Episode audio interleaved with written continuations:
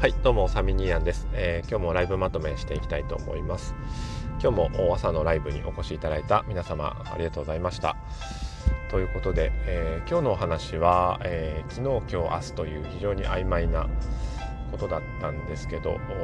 大体なんか最近あの仕事の話をしてることが多くて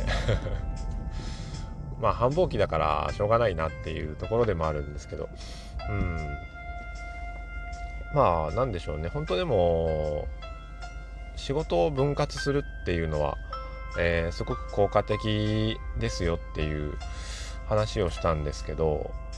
まあ誰もが聞いたことある話だと思うんですよね。この仕事を分割するっていう。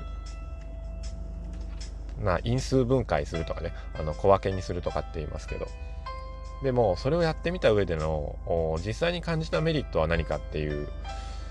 ことについて語られていることは実は多くなかったりする。うん、あのー、で語ってみたいと。世の中方法論は溢れてるけど実際にやってみてこれこういうのが良かったよっていうところが足りてない場合が多かったりするんで、うん、ニーヤン実際やってみて思ったのはあの横やりに、えー、対する何ていうんですかね、あの対策になるっていうんですか。うん、例えば、あの、A という 書類の、まあ、処理の業務があって、で、これを、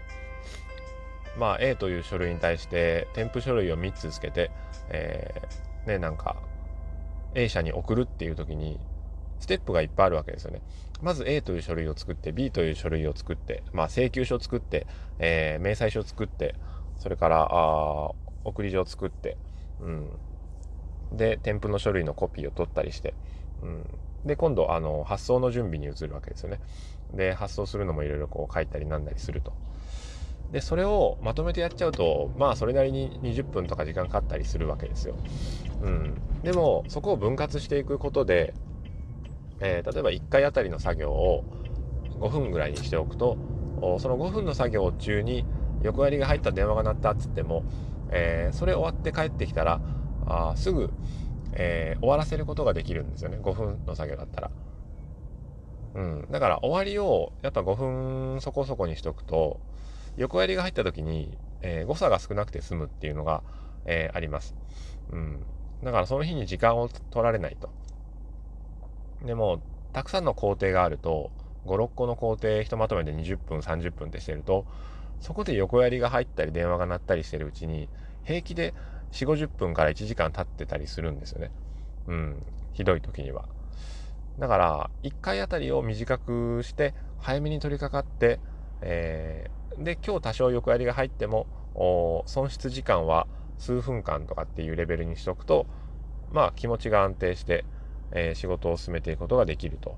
うん、思います。それがあの仕事を分割することのメリットだなと。でもどうしてもあのいろいろあってまあ分割ばかりしてられないと。今日中にしないといけないっていうことはあると思うんですけどそれでもやっぱり、えー、たくさんのことに対してそういう分割作業を施していることによって前日どうしても今日中にっていう時にも、えー、いつもよりやっぱ楽にできると思うので、うん、ぜひですね、あのー、仕事を分割する。家事の場合はなかなか難しいんですけどうん、でもそれでも例えばさあの支払いをしないといけないっていうタスクとか